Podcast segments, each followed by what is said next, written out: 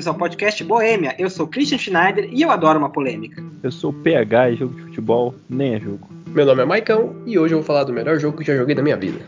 No programa de hoje, como vocês devem ter percebido, vamos falar sobre videogames. Cada um de nós vai falar sobre um jogo bom e sobre um jogo ruim. Vamos argumentar, vamos tentar decidir se a banca aqui concorda, né? Se são jogos realmente bons, jogos realmente ruins. Então não perca esse papo que vai ser muito interessante sobre seis jogos muito diferentes entre si, logo depois dos comerciais. Você que gosta de animes, séries, filmes, videogames, cultura pop em geral, não deixe de conferir o canal Crossover. Canal Crossover, criação do nosso querido Maicon aqui do podcast Boêmia, onde ele vai falar de tudo isso e muito mais. Não deixe de passar lá após ouvir esse podcast.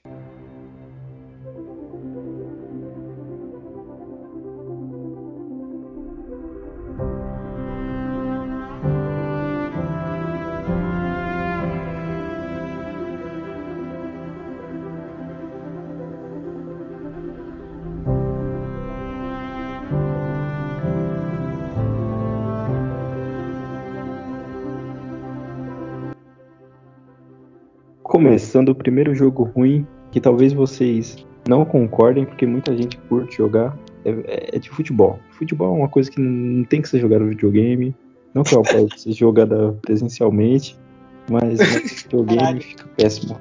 Parece que você tá assistindo um, um, jogo e ao mesmo tempo você tem que estar tá jogando aquilo. Enfim, pro, pros amantes de futebol deve ser bom, mas mas para mim não, não, não curto. Não, não funciona a mecânica de se jogar futebol no videogame. O que você acha disso, Maicão? Bom, eu como um ex-viciado, entendeu? Em recuperação de FIFA, eu sei Foi que... Foi pra clínica, passou um tempo. O jogo em si não inova, nunca, quase nada, ano após ano. Microtransações infinitas, pay to win. Assim... Isso é culpa da EA, isso é culpa da EA. É, eu só falei desgraça até agora. Mas eu gostava de jogar. Não o modo online. Eu jogava, sei lá, modo carreira, esse tipo de coisa. Porque assim, ali funcionava para mim. Agora, modo online eu nunca gostei de jogar, não. E sofria bastante por o jogo ser pay to win. Descaradamente ainda. Que é, eu. FIFA em especial. Eu acho que eu nunca joguei muito FIFA, jogava mais PES. Mas é, qualquer um deles, eu acho que eu nunca passei mais 5 minutos no online. Assim, uma partida que seja. E o modo carreira eu acho que eu nunca fiz, porque para mim esse tipo de jogo é tipo, ah, vai, veio fulano, ciclano e Beltrano na minha casa. A gente vai jogar alguma coisa, ah, põe um fifinha, a gente vai jogar, beber alguma coisa e trocar uma ideia. É válido, é válido. Dá pra você tirar uma X1. Sim, é, pra mim era essa graça desses jogos. Eu, eu nunca entrei em modo carreira de jogo de esporte nenhum, diga-se de passagem. Mas é, eu tenho uma pergunta aí pro Pedro, que tá falando, o, o crítico aí do, do Fifinha. Pedro, você falou sobre, para quem é amante de futebol, você não gosta nem de assistir futebol, né? Sim, é, é um ódio que, que vai além do jogo. Ah, é, tá vendo? Assim, Sim, não é 100% culpa do FIFA e do PES, é um pouco dele também. É, o Pedro tem um preconceito enraizado com o futebol. No país do futebol. Não, mas convenhamos, vai. Se for um futebolzinho europeu, a gente até assiste, mas se for para jogar, mesmo que for futebol europeu, não vai ter graça. É, eu, eu, eu, eu, fico naquela de jogar com os amigos localmente. Vale mais a pena para sua sanidade mental, com toda certeza. Em algum desses FIFAs anteriores, eu nem, a gente nem tá falando do PES, porque o PES. Esse é sim, eu acho que, cara, é duro, mano. Eu não sei, porque eu não comprei mais nenhum PES depois da minha recuperação. E para mim sempre foi a mesma coisa, velho, juro mesmo. Enquanto que o FIFA tentou fazer o modo história lá, que eu esqueci o nome, acho que é modo volta, uma parada assim que trazia o Alex Hunter e tal. E tinha uma historinha bem legal, na verdade. Era como se fosse. Foi zoado na época que era um modo história no FIFA. E funcionou. Aquilo era bem legal de se jogar.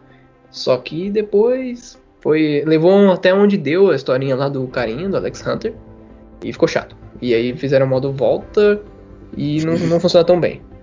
Eu ia te hum. perguntar, eu acho, eu acho que o Pedro não vai ter essa informação, mas talvez você tenha, que você é mais nisso. Quanto que custa um FIFA hoje em dia, assim, de lançamento? Que já faz um tempo também que eu, que eu não compro nada de FIFA PES novo.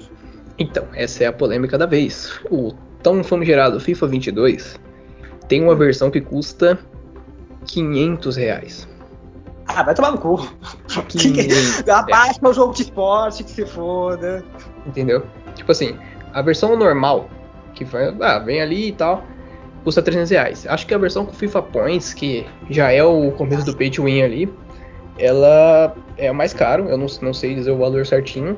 E a versão que você compra, por exemplo, no, você tem um PlayStation 4 e você quer ter o jogo no PlayStation 5, você vai comprar o PlayStation 5. Você precisa comprar a versão de 500 reais. E você que se foda. Então, assim, se você, você comprou agora, Pra, pra, pra vai sair em Play- né? Isso.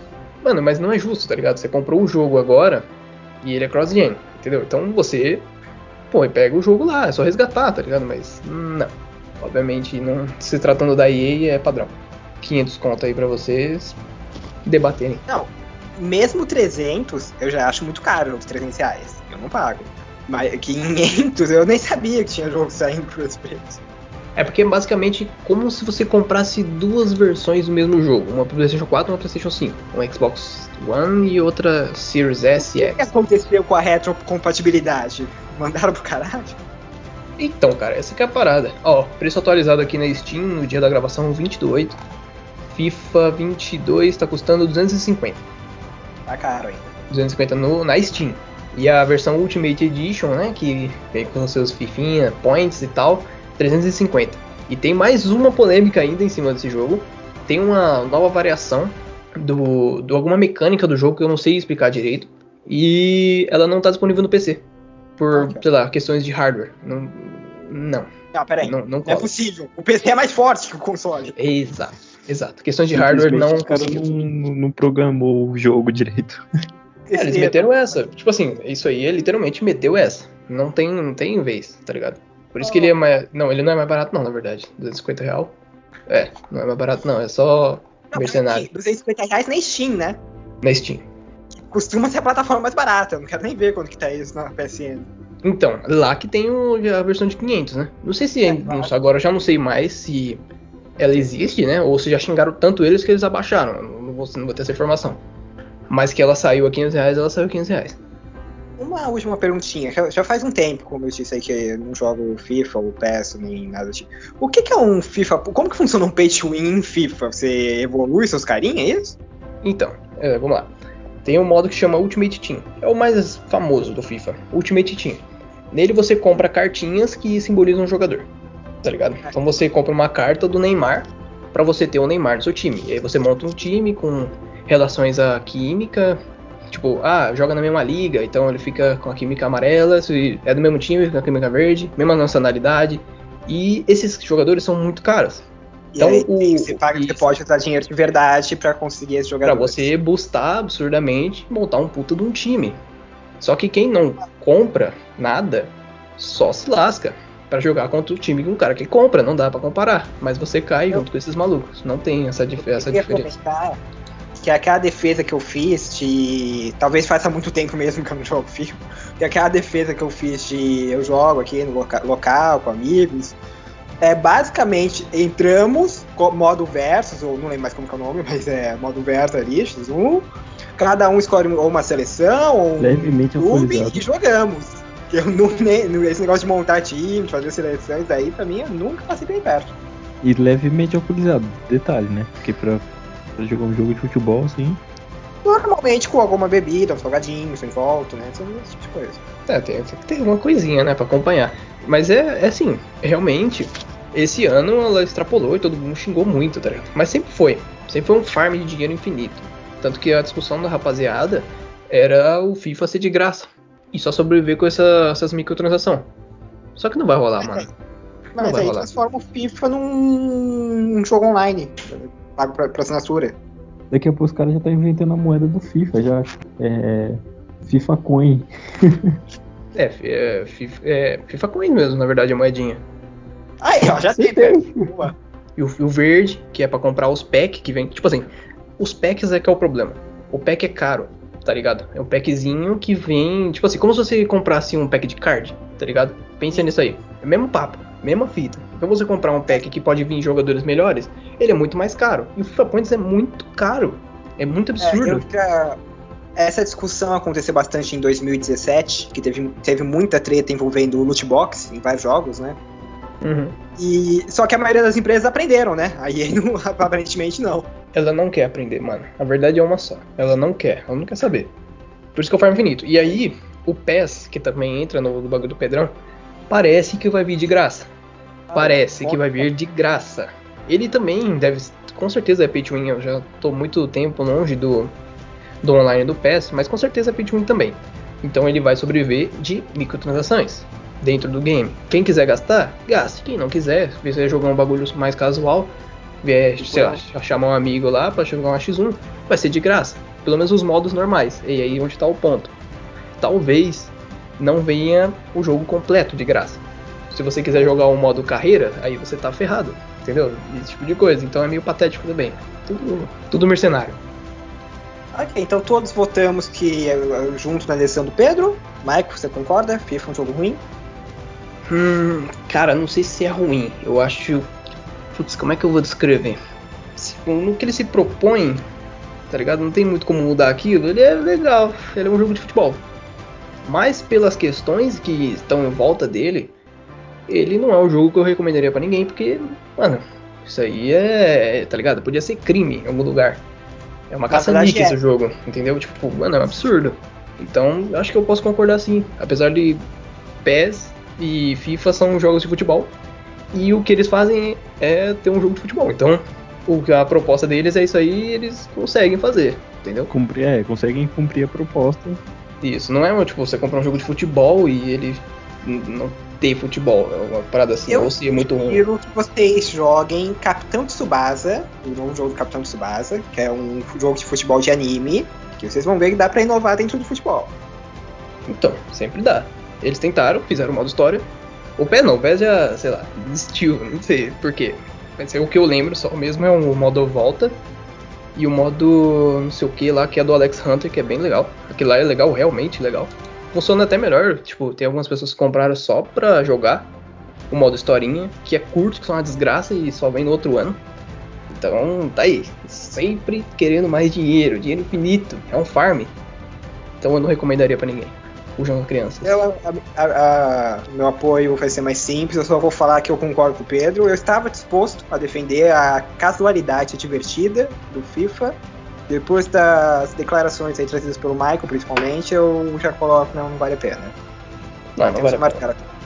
FIFA. Principalmente 500 reais. 500 reais, não. Isso é injusto. É, não, não paguem isso em nenhum jogo, gente. Pode ser o jogo mais maravilhoso da Terra. Não vale 500 reais. Não vale, não vale.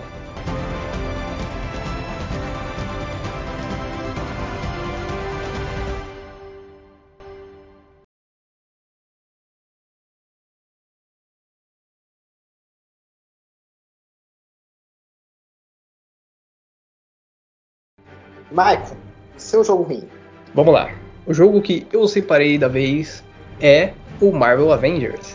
Pelo desempenho da Square Enix nos outros jogos, vai ser um jogo legal. O que, que pode dar errado? Vingadores bombando nos cinemas e tudo, velho. Não tem como. Eu estou curioso, porque a primeira meia hora desse jogo que eu tive contato me parecia interessante. Isso, exatamente para mim também. A primeira meia hora desse jogo é muito interessante, mas vamos, vamos com calma. Eu vou falar agora primeiro sobre pontos positivos desse jogo, certo? pontos positivos. O primeiro são os dubladores originais do filme. Show de bola, a dublagem é realmente boa, apesar de ela estar tá muito desconexa com o cara falando e mexendo a boca. Tem hora que o cara tá falando e a boca dele tá fechada assim.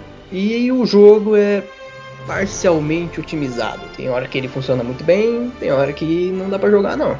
E Você eu tenho um hardware modesto. PC, você jogou no PC ou no console? PC, PC.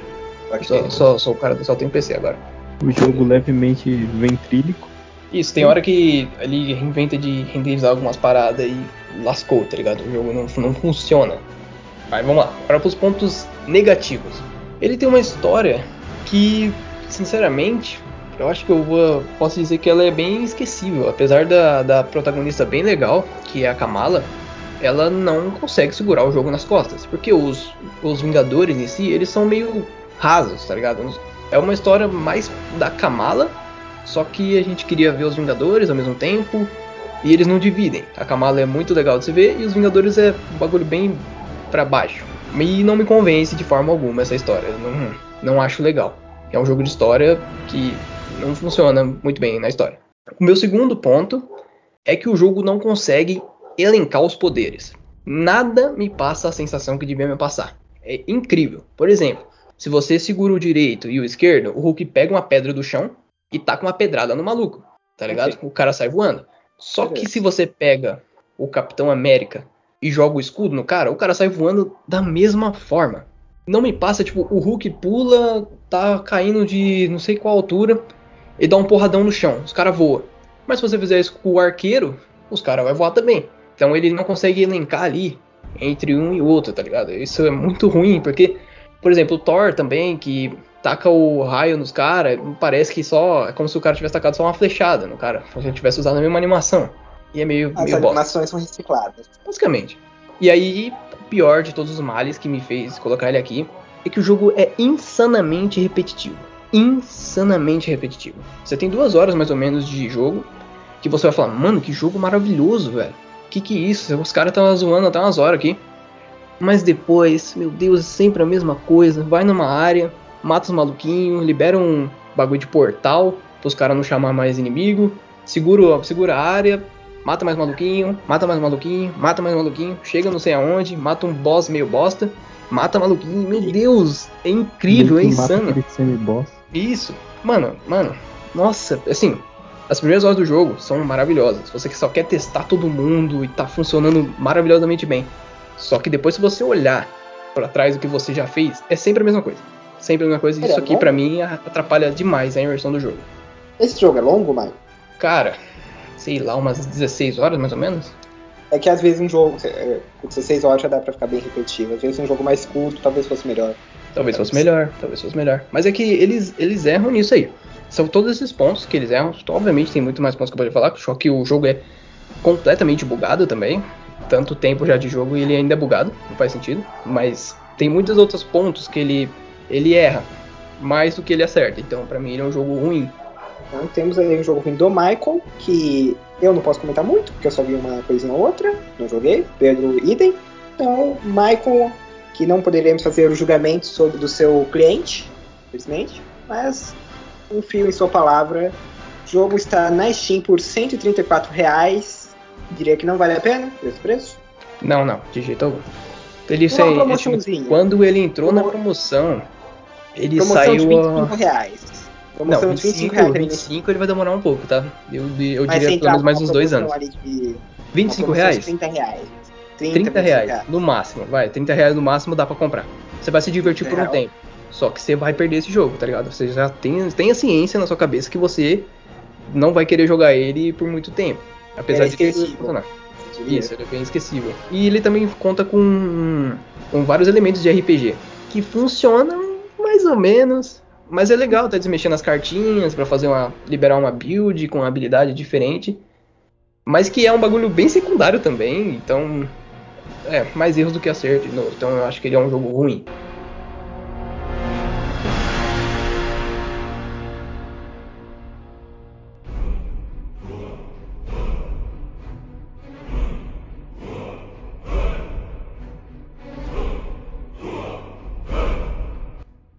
Minha vez agora. Como eu disse na minha abertura, eu gosto de polêmica, né? Já que tivemos aí FIFA que talvez não seja tão polêmico assim, tirando pra quem gosta de FIFA.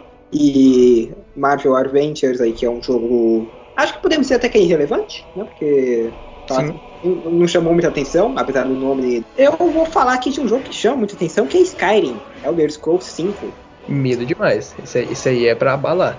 Muita gente ama Skyrim, não todo mundo, vai dizer, já ouvi outras pessoas falando mal dele, e eu concordo. Skyrim esse jogo de RPG, né, mudou de, de fato os videogames, que pelo tamanho do mundo aberto dele. Então é um mundo aberto muito interessante, tem muitas histórias, tem muitos personagens, tem uma construção de mundo muito interessante, das histórias que vão passar ali. Mas Certo. ele é um jogo vazio, ele é um jogo sem alma. Porque, primeiro, eu estava falando de ser repetitivo, Marvel Adventures, né? Isso. E você ser um aventureiro que viaja pelo mundo inteiro e todos os NPCs do norte, do sul, do leste, do oeste terem as mesmas frases. Isso é repetição, amigo. Mas eu vou. Antes eu vou. Vou falar das coisas boas, Skyrim, né? Pra não parecer que eu só vou detonar o jogo. Skyrim tem um mundo muito grande, explorar com várias coisas fascinantes pra se descobrir.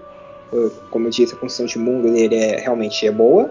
Ele tem, te dá várias opções de como jogar. Né? Você pode ser um bárbaro, um cavaleiro, um ladino, ou um, um mago. Então você você pode explorar ali a sua suas skills que você achar mais interessante. E deixa aí você ter um pouco de personalização, ter bastante side quest e meio ah, e aí tem uma trilha sonora que é muito boa, pode dizer. E meio que é isso. Eu preciso dizer que eu gosto da série Elder Scrolls. Eu acho talvez o Skyrim melhor que o Oblivion, talvez, mas para mim os dois são piores que o Morrowind, que é o terceiro da série. Basicamente isso, os pontos positivos. Uma construção de mundo bem interessante, um mundo vasto para explorar, uma trilha sonora boa. É, realmente é muito boa a trilha. Sim, é bem legal. Mas ele é um jogo. Primeiro que ele é cansativo pra cacete, que é muito longo e eu gosto de jogos de mundo aberto. Só que é, é o RPG brabo, né? Esse aí. Esse aí é um RPG então, que você perde a vida jogando.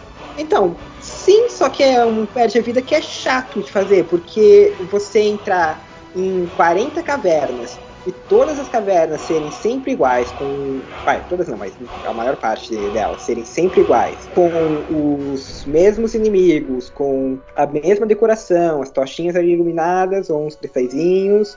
E aí vai ter ou aquele um zumbi, um fantasma, ou zumbi na verdade esqueleto, né? Ou um fantasma ou aquele bicho que cai pelo chão, as mesmas duas armadilhas que o jogo tem em todas as cavernas. É, era melhor um jogo talvez menor, e mas fizesse melhor as coisas que ele fizesse. Mas tem várias coisas que o Skyrim. Uh, vamos começar pela história principal. História do Skyrim. Você, você é o cara lá, é o escolhido, o Chosen One, vai destruir os dragões e, e salvar o mundo, sei lá. Só que aí você, você começa a andar e aí você vê que quando você mata os dragões, quando pessoas matam os dragões, os dragões voltam. Porque é para ter a mecânica de gameplay de depois que você fecha o jogo, você continuar jogando e ainda ter dragões pra enfrentar, correto? Uhum. E, aí, e, aí, eles até conseguem contornar isso, de uma maneira interessante, que é o, os dragões eles voltam quando outras pessoas matam, só que quando você mata, você absorve a alma deles e por isso eles não voltam, é maravilhoso. Só que os dragões não são um problema nesse mundo. Porque qualquer cidade que é atacada por um dragão, junta meia dúzia de guardas em cima do dragão, morre um dos guardas e o dragão é morto.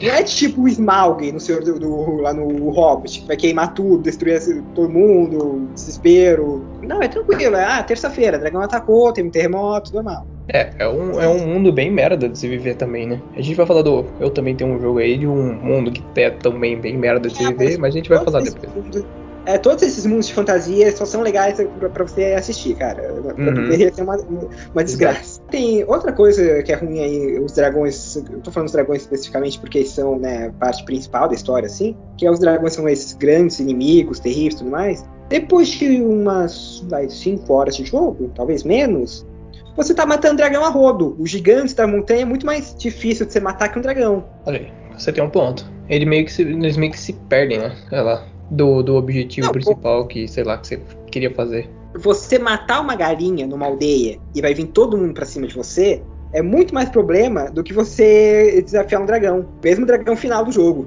Isso, isso tem não. Cara, olha, eu vou te falar um bagulho. Hum. Skyrim me decepcionou muito na história. Muito. E, tipo assim. A história é muito ruim. A a história é, é, fraca e as pessoas não gostam muito da história mesmo. Elas querem só ficar, tipo, farmando e tal. E foi o que eu tentei fazer quando eu joguei. Mas. Mas o combate do Skyrim não é legal. Exato. E, tipo assim, aí você junta uma história que é. A gente pode dizer que é ruim? Eu acho que é ruim, né? Fraca. fraca. Bom, fraca. Beleza, ela não é tão rica quanto o jogo em si. Tudo aquilo ali que tá rolando. Conta mais um bagulho que não é dublado. Aí eu choro, mano. Aí não, não deu, não deu pra. Não deu pra zerar, não, velho. Lamento aí aos fãs. Mas ó, eu preferi que não tivesse dublagem nenhuma do que ter só assim, aqueles cinco diálogos que se repetem com todos os NPCs. Todo mundo. Deixa eu saber uma parada. Que ano que, nas... que saiu? Você sabe dizer? 2013? É, mas a real é que o pessoal pega mais pra ficar farmando e ficar tipo nível mil, nível um milhão. Isso, ah, essa é a parada de todo mundo. Eu sou nível 200 no Skyrim. É que a parada, tipo assim, no meu caso em específico, eu gosto da história um jogo de RPG que me leva na história. Tá em 2011. 11? Hum, tá, é. tá. Ok, os NPCs falam a mesma parada, esse tipo de coisa é um pouco perdoável, eu diria. Eu tenho, é, não, uma, cara, é uma tecnologia mais defasada, né? Mas sabe por que pra mim não é? Mais perdoável? Porque Chrono Trigger é um jogo de 94, 95, por aí. Hum. É, de Super Nintendo, que é um RPG, é considerado por muitos o melhor RPG já feito, pra mim é, eu não joguei o T23. Uhum. Então, eu de tudo que eu já joguei, o Chrono Trigger é o melhor. É um RPG japonês. E assim, você tem diálogos com alguns NPCs que são repetitivos? Tem. Mas, cara, é um jogo de Super Nintendo em que o mundo reage ao que você faz. Se você cumprir o tal side quest, o cenário vai estar diferente. Isso é um cenário de Super Nintendo. Se você salvou um NPC, depois você vai na lojinha dele e ele vai ter um diálogo diferente para você. Se você não salvou esse NPC, você vai nessa lojinha, quem vai estar atendendo o pai desse NPC e ele vai estar lá, ah, saudade do meu filho, nunca volto pra casa. Caras, então, assim, você precisa jogar The Witcher 3. Isso que eu te digo. Então, eu sei, sei. Rapaz. E assim, eu tenho um problema com isso, porque a própria Bethesda, que é né, a publicadora do Skyrim, desenvolvedor, melhor, é, o Fallout, por exemplo, faz um mundo que é muito mais responsivo ao que você faz do que o, o próprio Morrowind também, apesar do Morrowind ser mais repetitivo. Então, pra mim, esse é um grande problema do Skyrim, na verdade. Todo mundo fala do Elder Scrolls 5, né, como se fosse o melhor, muita gente, pelo menos fala como se fosse o, o grande RPG da série, mas é o mais famoso, é o, aquele que saiu para consoles, que muita gente que não conhecia a série conheceu, é o maior.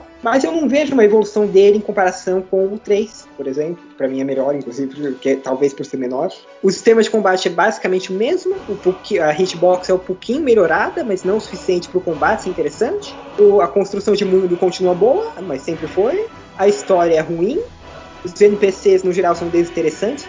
Cara, todos os seus aliados são ruins. Não, todos os seus aliados são inúteis. Qualquer aliado que for levar pro combate aí provavelmente vai morrer. E tem uns detalhezinhos que é de fuder. Porque se eu sou um mago e eu entro na guilda dos magos, por que caralho eu posso ser o chefe da guilda dos magos? O que, aliás, não faz diferença nenhuma na história, porque todo mundo está se tratando igual. O chefe da guilda dos magos, e aí eu sou um novato na guilda do, dos espadachins. Caralho, se eu sou da Guilda dos Magos, não me deixa entrar na Guilda dos Espadachins. É difícil, não é difícil programar isso. Bicho muito bolado, velho. É uma política de grupo, é fácil, simples. Até o Windows tem isso. isso! Você ou coloca lá, você quer. Vai, porque o jogo ele tenta fazer uma parada que é legal, que é se você começou como mago, mas você não gostou, beleza, você pode treinar, virar espadachim. Isso é legal. Mas então pelo menos me dá uma opção. Ok, eu tava na Guilda dos Magos, eu deixei de ser mago, agora sou espadachim. Pra entrar na Guilda dos Espadachim, eu tenho que sair da Guilda dos Magos. Não é difícil, gente. Tá aí. Informações ponto Christian Zante. é, Hollywood e indústria de games, me contratem. Conserto roteiros. Tá, tá aí. Realmente. É um jogo bem cansativo de se jogar, velho. Eu realmente não gostei. Eu, então, eu joguei no Xbox, eu acho, e o, o gráfico era bem ruim. o Xbox, tá ligado? Eu não lembro né, se na época eu achei o gráfico dele bonito, se não achei. Ele já teve um remaster, eu sei. Ele vai ter outro, porque vai ser aniversário de 10 anos dele. Tá na Steam, inclusive, né? The Elder Scrolls 5 Skyrim Special Edition tá custando R$ 67,96 hoje. Isso, esse é o primeiro remaster. Vai ter aí no segundo de aniversário. aniversário vai ter mais um ainda, então. Isso. Tá bem bonito aqui pelas fotos. Bem melhor. Sim, cara, eu, eu, acho que melhorou bem o gráfico. Mas pra mim esse nem é um problema, que eu, eu já comentei com isso com vocês que eu não tenho problema de jogar jogo antigo, ou jogo com gráfico ruim. Não que todo jogo antigo tenha um gráfico ruim, né, mas é considerando a época. Uhum. Minha questão é realmente é a, a história é interessante, o mundo não responde o que você faz. Quando eu jogo um jogo que me dá. Vai, ele não dá liberdade de escolhas, tipo outros jogos, inclusive que eu vou falar mais pra frente. Mas isso dá liberdade de você fazer coisas, de você explorar lugares, é um mundo aberto, afinal das contas. E quando esse mundo aberto não responde a nada que eu faço, para mim é pobre, no mínimo. Ó, eu vou dar um exemplo aqui de um outro jogo, que talvez eu fale futuramente. Tem um jogo chamado Fable. Tem gente que acha bom, tem gente que acha ruim, não vou entrar nesse mérito agora. Fable é também ali de 2002, 2001, o primeiro, e ele é bem limitado, se você hoje em dia você percebe as limitações da época, mas ele tem um sistema de karma que é você pode fazer é, ações boas, e aí você tem missões com certos NPCs, e você é tratado como herói pelas pessoas tudo mais. Tem os caras, se você fizer matar inocentes e fizer missões de assalto, por exemplo, você começa a ficar maligno, as pessoas te vaiam, e até um ponto em que se você entrar numa cidade, você vai ter que matar os guardas, porque eles vão te atacar. Certo. E esse jogo de 2002, mais ou menos, e ele tem esses detalhezinhos do mundo responder a você. Se você é o tipo nível máximo de herói, quando você entra na cidade, as pessoas te aplaudem, assobiam e tudo mais. E quando você é um vilão, as pessoas te vão, é isso que eu falei. Skyrim sai 10 anos depois de uma empresa consolidada por RPGs, já conhecido, faz um mundo gigante, que vai se é, garantir ali pelo seu mundo aberto, que é o, a grande chamada do Skyrim no lançamento era o tamanho do mundo dele. Só que esse mundo não tem alma, é um mundo vazio, é um mundo sem graça, Eu achei que as pessoas também não, tipo assim, sei lá, é, tipo, tem dragões ali, a gente pode morrer a qualquer momento, e as pessoas não respondem isso também muito bem, não, tá ligado? Por exemplo, em... Não, então, é isso que eu tô falando, o mundo não se responde. Ah, acabou de vir um, Você falou com um guarda da cidade e falou: Ah, não me perturba, eu estou trabalhando. Aí vem um dragão, na fre... vem em seguida, porque o dragão é meio aleatório, né? Que eu Não, que não, eu não tô nem criticando, tipo, mas é, tipo, você não consegue prever quando um dragão vai atacar uma cidade. Tranquilo, tranquilo. É, aí vem o dragão, você mata o dragão sozinho, sem os guardas, aí você vai falar com o guarda e fala, não me perturbe, estou trabalhando. Podia ter uma linha de diálogo programado, ó. Se o, se o protagonista matou um dragão que estava atacando a cidade, o guarda, seu primeiro diálogo, o guarda agradece o protagonista. Depois ele até podia falar, não me perturbe, estou trabalhando. Mas pelo menos mostra que você não tá cego aqui na, na minha cara, brother. Boa. Pode ser. Você teve um, um, um pouco de, compro, de, comprometimento com o jogo para fazer pelo menos duas falas. Não, o, o, o, que eu falei da história, apare, parece que a parte de quem escreveu a história do mundo, né, de o que aconteceu, porque o mundo tá nesse estado, e a geopolítica, essas coisas. E quem escreveu os diálogos e a história principal e a side quest, parece que foram duas equipes completamente diferentes. Uma equipe fa falou assim, ó, vocês vão escrever todas as informações aqui de background, e outra equipe vai, vocês vão fazer a história principal do jogo. E uma das equipes soube fazer e a outra não soube. E a gente separando o grupo, tá ligado? Falando, ó, você fica com essa parte aí, eu fico com essa parte aqui. Depois só tenta juntar os bagulho e sempre dá errado. Isso. Aí, aí tem uma parte que é. Ah, não, aí é sobre a Guerra dos 100 Anos. Aí é o começo da guerra, são 15 páginas, mega detalhado, com nome, data e batalhas históricas. E o final da guerra são duas páginas com o resumo da Wikipedia. Eles cansaram. Deu, deu muito trabalho fazer aquelas primeiras 15. Não, e o, o, final do jogo é fraco. Você pega a última missão do jogo, que é para ser uma grande batalha gloriosa, e ela é boba. Ou ela é boba porque os seus aliados são inúteis, ou ela é boba porque você mata o dragão com um sopro. É, ah, eu, eu já não, não vou poder entrar nesse aspecto porque eu não consegui chegar até o final desse jogo. Ah, Alguma coisa tem de errado. Eu não consegui chegar no final do jogo porque eu achei ele chato. Me perdoe. É, basicamente, é, basicamente meus argumentos são esses. Pra mim, Sky é um jogo ruim. Quero o júri aí, se ele concorda comigo. Hum. Nossa, é difícil concordar com isso, cara, mas eu acho que eu concordo. E você, Pedrão? Ah, eu diria que ele é mediano, vai. Pedro, é, Pedro... uma parte do público ainda joga pra, pra ficar farmando infinitamente. Então, ele é aceito ainda por uma parte. Mas tem pessoas que pagam 500 reais em FIFA, e nem por isso eles têm que achar que tá certo. Eu acho que ele tem que funcionar, tá ligado? É um jogo que tem que funcionar. Eu não sei se a proposta do Skyrim é você seguir a história. Fala assim, mano, a história do jogo é boa. Que nem The Witcher fala. É um RPG de história. Se a história do The Witcher for ruim, o jogo é ruim. Se agora se o, é o Skyrim tem uma história secundária, e ele só foi, foi feito só para você farmar, tipo, sei lá, Dark Souls. Mas é Dark mais para você farmar do que. Peraí, peraí. Dark Souls tem uma puta história. Ah, não é, não é incrível, mas é muito boa. Não, é maneiríssima. O, o lance do Dark Souls, o diferencial dele na, na, na questão história, é que para você entender a história, você vai ter que explorar pra cacete. Muito, sim. E é, eu acho que é o que deveria acontecer com o Skyrim também. É, só que ele tem uma história, uma main quest, né? Uma quest principal, como muitos RPGs têm, isso não é um problema. E só que não é interessante você seguir essa main quest e não é interessante você farmar, porque o combate do jogo não é divertido. Não é isso. Então, automaticamente é considerado um jogo ruim. Porque ele não consegue fazer o que se propõe. Dark Souls que deu errado.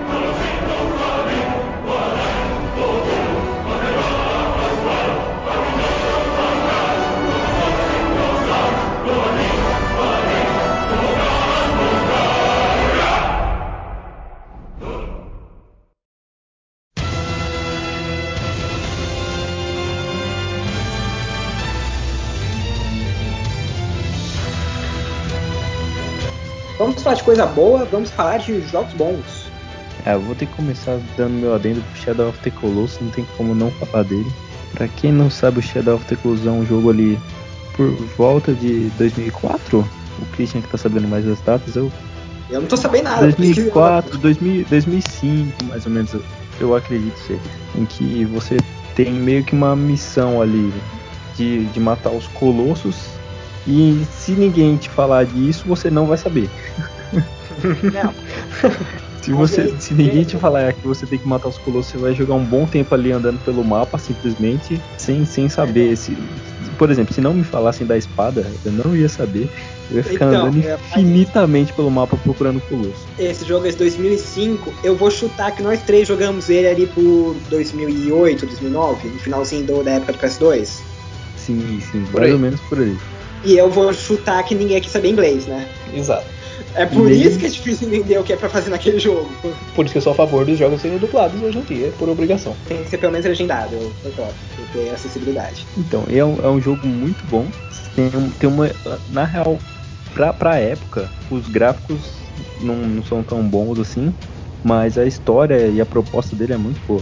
Os É um jogo que você consegue ficar ali horas e horas imergido na, na experiência do jogo e, e você não cansa, não é um negócio que eu falo assim, ah, cansei. Pelo menos eu não, era, é um, era um negócio que você sempre ficava assim, não, eu preciso achar o outro, preciso achar o outro. Tem um plot muito bom essa história, né? Eu só, assim, eu não, não fiz. Tipo assim, se eu cheguei a, a ver um Colosso, era muito grande. Porque eu não sabia fazer nada naquele jogo. Quando eu peguei, eu só rodei no mapa, que nem um otário por aí.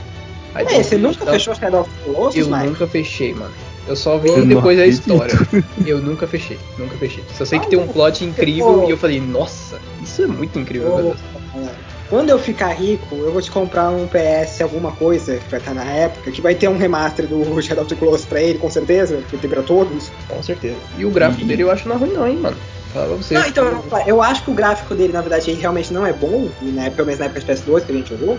Assim, eu joguei primeiro, a primeira vez que eu joguei, eu fui nesse esquema do Pedro sem não saber nada. Mais tarde eu joguei sabendo como fazer as coisas e tudo mais, mas ainda no PS2. O gráfico realmente eu não acho que ele é um dos melhores da época. Eu acho que ele tá tá além da média. Mas eu acho que os colossos são muito impressionantes. Por isso que a gente não, não liga tanto pro gráfico. É, acho que é por aí. A temática do jogo é bem, bem louca, né? Você sair, sei lá, tá no deserto, aí tem uns negócios. Ele te faz. Te coloca no jogo. Ele funciona muito bem. Realmente é um jogo que funciona muito bem. Pra deixar você imerso na história. E aí você vai, você vai que nem um louco, procurando os bichos e tal. E aí vem Então, um plot que. Nossa, eu, eu, fui- eu fui pego de surpresa. Não, e o engraçado é que no começo eu não, eu não sabia daquela sacada que, que a espada apontava pra direção do colosso, né? Eu tinha que ficar notando meio que detalhes assim no mapa quando você chegava perto do colosso, que o mapa faz algumas cutscenes, eu- É, e os primeiros colossos, principalmente, é, não é tão difícil achar eles porque o local faz sentido, né? A primeira vez que eu joguei, eu não, não fechei na primeira vez que eu joguei pelo mesmo motivo aí com o Pedro, que eu não fazia ideia de que É, aquela espada era um guia. Eu ficava tentando, que porra é essa luz? Não, não entendia na época. Mas assim, o primeiro colosso eu achei fácil. Eu subi no cavalo, corri em linha reta, escalei a montanha, colosso. Opa! Mas o, por exemplo, o segundo colosso, que ele tá perto na praia, você vai andando pelo mapa. Eu paguei muito pelo mapa, eu, eu matei acho que quatro colossos essa primeira vez que eu joguei, até não consegui achar mais nenhum. Porque meio que os colossos ficam dentro de umas arenas, entre aspas, né? Lugares fechados, que eles não conseguem sair. Então meio que você vai andando no mapa e consegue olhar, tipo, hum, aqui eu acho que vai ter um Colossus. Não agora, talvez, porque eu ainda não tá na hora de enfrentar ele, mas eu acho que aqui eu vai ter um Colossus, então depois eu volto. sim, você vai pegando alguns lugares do mapa que você fala assim, ah, aqui parece que tem um colosso. E apesar de ser um mundo entre as vazio, é interessante explorar ele. Você tem uma recompensa por explorar ele, que é você pode aumentar a sua vida e sua estamina. É, o- os jogos de PS geralmente tem, são. É um mundo aberto um pouco vazio.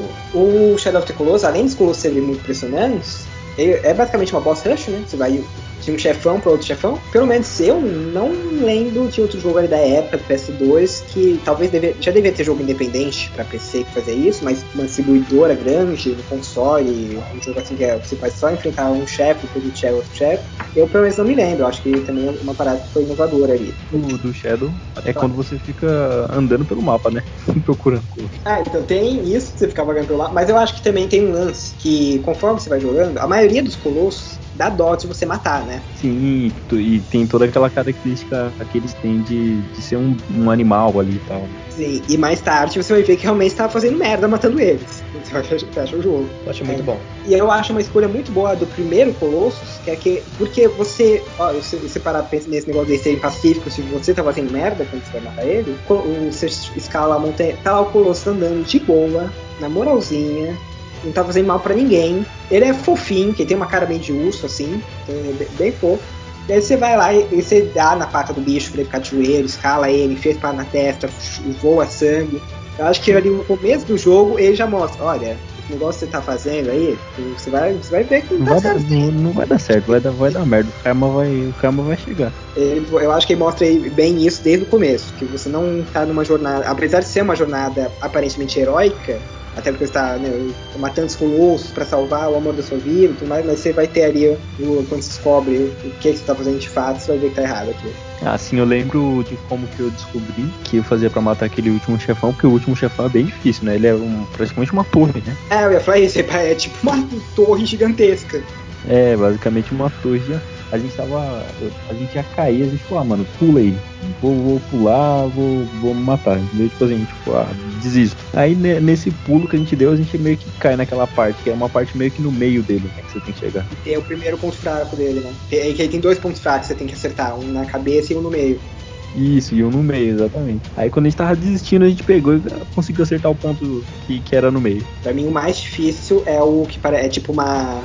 Não sei se é uma. Um, é um pássaro, não sei que pássaro ele é, mas. Porque tem muita dificuldade em enfrentar um inimigo que tá voando comigo nas costas. Sim, você tem que esperar ele, ele dar aquela plana, ele voa alto, ele desce pra perto da água e você pula nele quando ele tá perto. Isso. E aí ainda tem que se equilibrar nele, porque pra dele cair nele é muito fácil. Sim, e essa parte do jogo é muito bem feita também, né? Porque para aquela época, essa parte do voo dele ficou muito boa.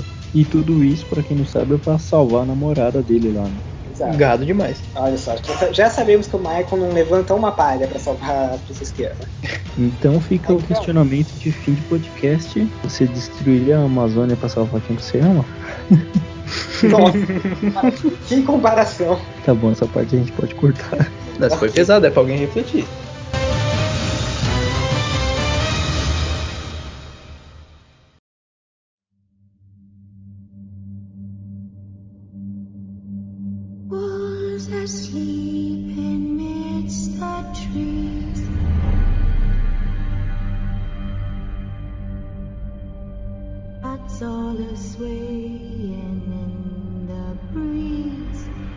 Vamos lá. O meu jogo bom é The Witcher 3. Sei lá, vou começar então pelos pontos negativos, já que é um jogo bom, né? Carpeado, que é o cavalo, que buga todo segundo o jogo. Inacreditável.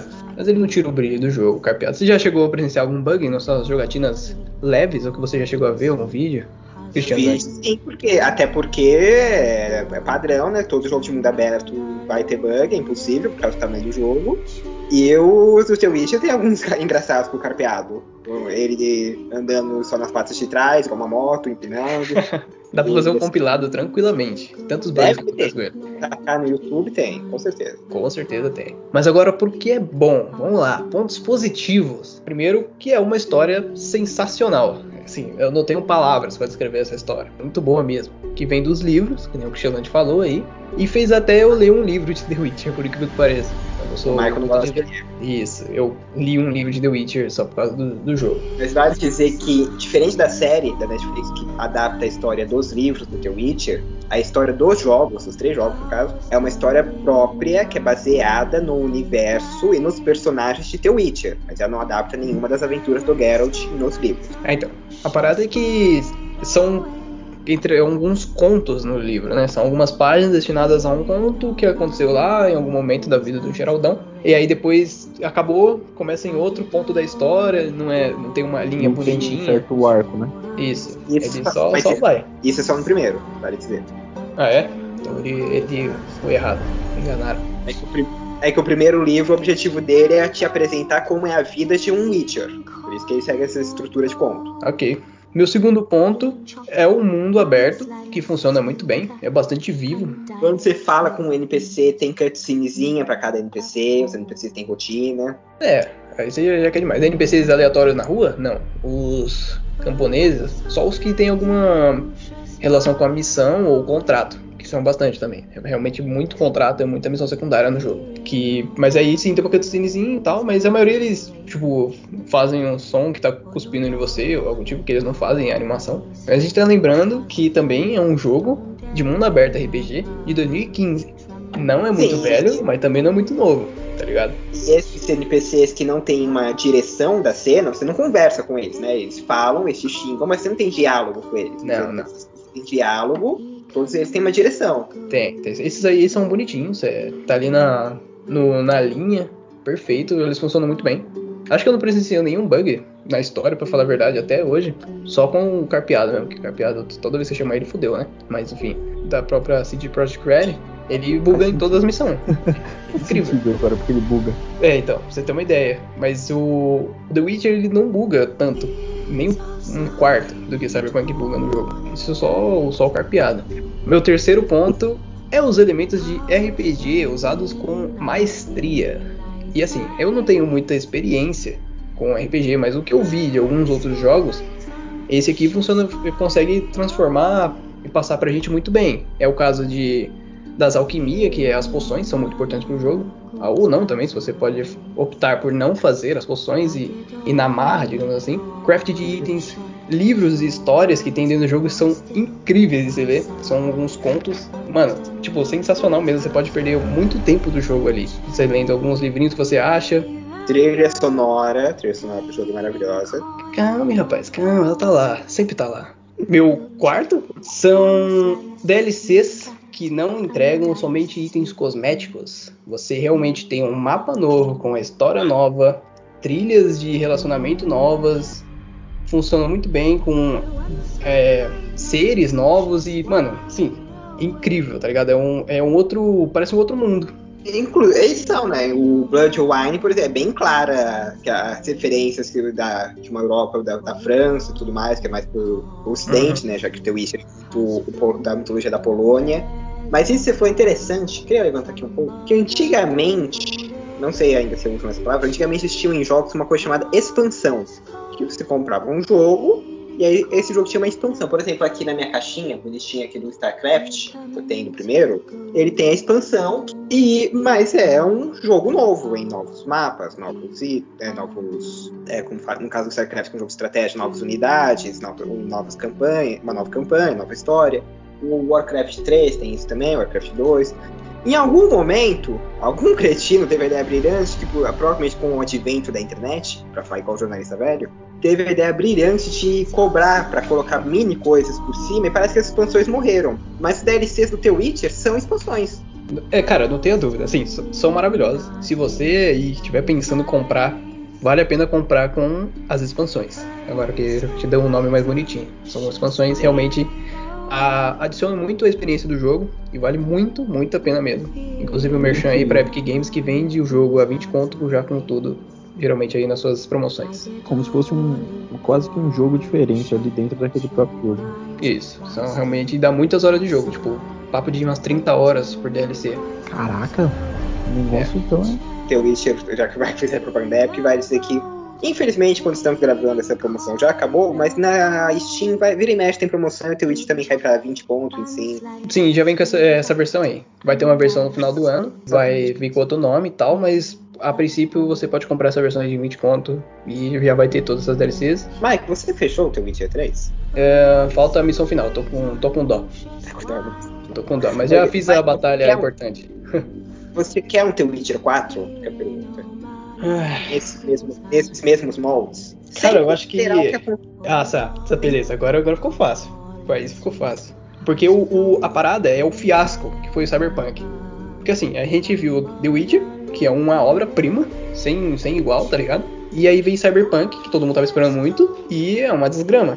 Então, se você considerar o momento atual desse Project Red, que deu uma merda lá, demitiu uma rapaziada e falaram que, tipo, eles estavam trabalhando acima do que podiam e tal, exigiram demais dos caras, e aí muita gente se demitiu e tal. Eu não gostaria de ver um The Witcher 4 agora, com o momento da, deles lá, que estão tentando só arrumar o Cyberpunk pra transformar ele num jogo decente.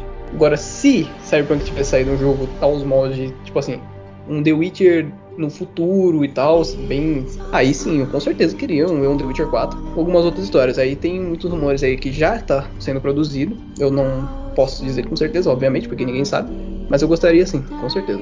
Mas então The Witcher 3, melhor jogo da sua vida, Mike? Sim, sim, eu já, já me decidi. Fui rever ali a parada e assim, eu nunca tinha tido um. Só passadinha rápida agora nos próximos pontos. Ele tem as melhores missões secundárias que eu já joguei na vida. Sim, maravilhosas. Missões secundárias que valem mais até do que a própria principal. Maravilhosas. As escolhas do jogo são muito boas. São escolhas que mudam as rotas e tem, tipo, pra tudo gosto. Você pode meter o louco, você pode ser tranquilo, você pode só abaixar a cabeça e sair fora. Então, eu acho isso muito show. Eu lembro que você falou do mundo responsível no Skyrim, não ser um mundo responsível. Tem algumas paradas que você faz no The Witcher. Por exemplo, acho que tem uma missão que você vai falar com fantasma lá e tal. Se você tomar a decisão errada, o próprio o jogo fica com uma área lá com os fantasmas o resto do jogo, tá ligado? Tipo, você fez merda aqui, a merda vai ficar lá e vai estar sempre com fantasma lá matando as pessoas e tal, as vidas vão ficar abandonadas no local. E chega, chega, senão eu vou ficar a vida inteira aqui. Eu acho que é a experiência definitiva de um RPG de mundo aberto. One slice you cut and dice you eat, you uphold each.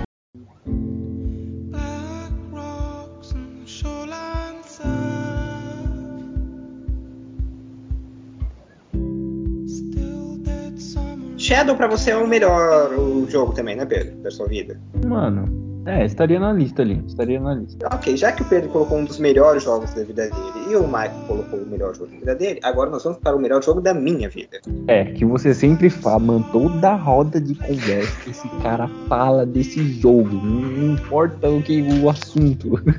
Do jeito que o Pedro fala, parece que eu sou um cara chato que pregando a palavra de Jeová, tô aqui do novo em casa. Não, não é, não é. Mas você sempre menciona esse ponto. Então qual jogo é esse? Vou falar de um jogo que é Life is Strange. Eu, quando eu digo que ele é o melhor jogo da minha vida, eu quero dizer que eu- ele não é o melhor jogo em termos de gameplay, não é o melhor jogo que eu já joguei. Ele não é o mais divertido nem nada tipo.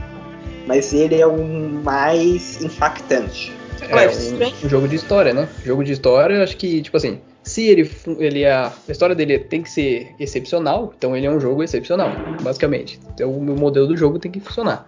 Sim, mas no caso, até quando a gente fala de jogo de história, às vezes pode parecer, então, ah, por que então não fala de um, um- não é um filme? No caso do Life is Strange, tem a questão de você estar tomando decisões. Então, o que é Life Strange? Life Strange é um jogo simples, de um estudo independente, apesar de ter sido publicado pela Square. É, é um jogo que você joga com uma garota chamada Max, que acabou de voltar para sua cidade, e está indo fazer faculdade de jornalismo. É uma garota muito inteligente, muito simpática, um pouco tímida. E ela vai reencontrar a amiga dela chamada Chloe, que deixou de ser uma garota gentil e simpática para ser uma punk rock adolescente muito revoltada. E juntas elas vão viver grandes aventuras por aí, mais ou menos. Só que a Max ela tem, ganha uma habilidade especial, que ela consegue voltar alguns segundos no tempo. Acho que até alguns minutos, inicialmente. E isso vai ser a principal mecânica do jogo. Você vai conversar com alguém, aí você vai escolher os diálogos, aí se você escolher os diálogos errados, a pessoa não vai querer, vai te dar talvez ela te dê alguma informação, mas não vai dar, informa ah, não vai dar informação que você precisa para descobrir alguma outra coisa, então você vai voltar no tempo para você ter todas as linhas de diálogo possível e poder entender a história do jogo e poder prosseguir né, pelas suas investigações. E de tudo isso, parece um jogo legal? Parece. Mas por que, que ele está aqui na meu referência de jogo bom e por que, que é o jogo da minha vida? Porque Life Strange decide fazer algo difícil no videogame. Ele decide falar sobre depressão e sobre suicídio e de uma das melhores maneiras que eu já vi em qualquer mídia, incluindo livros, incluindo filmes, séries. Dá 10 a 0 numa lição naquela série merda que é o 30 Reasons Why. Crítica social aí, ó. Os haters vão cair matando, tá? De novo, eu deixo um monte de adolescente que foi ver a série da minha espe- espe- espetacularizando o suicídio. Ah, Tá nesse ponto, eu- olha lá, estamos quase virando um, um podcast, um podcast de haters contra, contra aquela série lá. Mas, mas eu concordo com o Christian. Mas é verdade, ó, eu, eu é, tenho depressão, então quando eu joguei Life Strange pela primeira vez, foi um tratamento de depressão foi muito forte, foi muito importante para mim ver uma história que estava sendo é, sensível e mostrando de maneira decente a isso. É, roteiro muito bom, a animação dos personagens, como eu falei estúdio independente, então você vê que os personagens são mega estilizados, não têm uma expressão realista e o que normalmente em jogo de história depende muito da- das expressões faciais, eles compensam isso com duas coisas. Uma é a excelente dublagem, dos personagens. E a outra coisa é a direção de arte. A forma como a câmera enquadra os cenários, a forma como os personagens reagem, apesar de ser uma reação exagerada, no enquadramento da câmera fica perfeito. Ele é dividido em cinco capítulos. O primeiro capítulo é a introdução, você vai aprender a manipular o tempo. Aí os próximos capítulos, dois deles são muito impactantes, um pelo final, o outro pelo contexto. E por fim tem o quinto capítulo, onde você tem que fazer uma escolha, muito difícil, não vou dar spoiler pra quem não jogou. Se você não tivesse importado com a história até esse momento, vai fazer diferença essa última escolha? Não vai. Mas se você, assim como eu, tiver amado essa história, eu conhecido vários personagens e se importar com esses personagens, essa última escolha vai fazer você travar na frente da, da televisão, é, jogar o seu controle na cabeça de alguém que estiver próximo e se revoltar por, por você ter a tempo de escolher aquilo, mesmo que uma das escolhas seja certa e outra errada. E, Porque você vai então, criando acho- meio que uma, uma amizade, como é que eu posso dizer? Uma relação ali com os personagens, é, é, né? Você vai criando uma afeição pelos personagens. Sim, tá. E aí, quando você chega nessa última escolha, que não é escolha envolvendo suicídio, aliás, alerta de gatilho para quem for jogar esse jogo, mas essa última escolha envolve uma morte, ou mais de uma, vai olhar assim e vai falar, cara, eu sei o que é o certo, que é escolher, mas eu não quero escolher nenhuma das duas. Quero passar reto isso daqui, é, é sacanagem. É muito bom. A trilha sonora é, não é original, é licenciada, mas as músicas são muito boas, as escolhas. Os personagens, no geral, são legais. Tem um mistério que envolve toda a história do jogo, que é o que vai fazer você prosseguir e, vai, e no meio desse mistério você vai encontrar essas pautas importantes. É um mistério decente, é bem desenvolvido. Tem alguns momentos emocionantes envolvendo esse mistério. O gameplay dele é maravilhoso? Não, não é. A exploração dele é super criativa? Razoavelmente. Mas ele é mais do que um simples jogo que você vai jogar para se divertir. É um jogo que você vai jogar para ter uma experiência. Caralho. Então, isso eu achei que o Mike fazer algum comentário, sério. Não, assim, eu só acho que se o, o- um jogo de história consegue te trazer afeição aos personagens, ele já tá, já tá num ótimo caminho.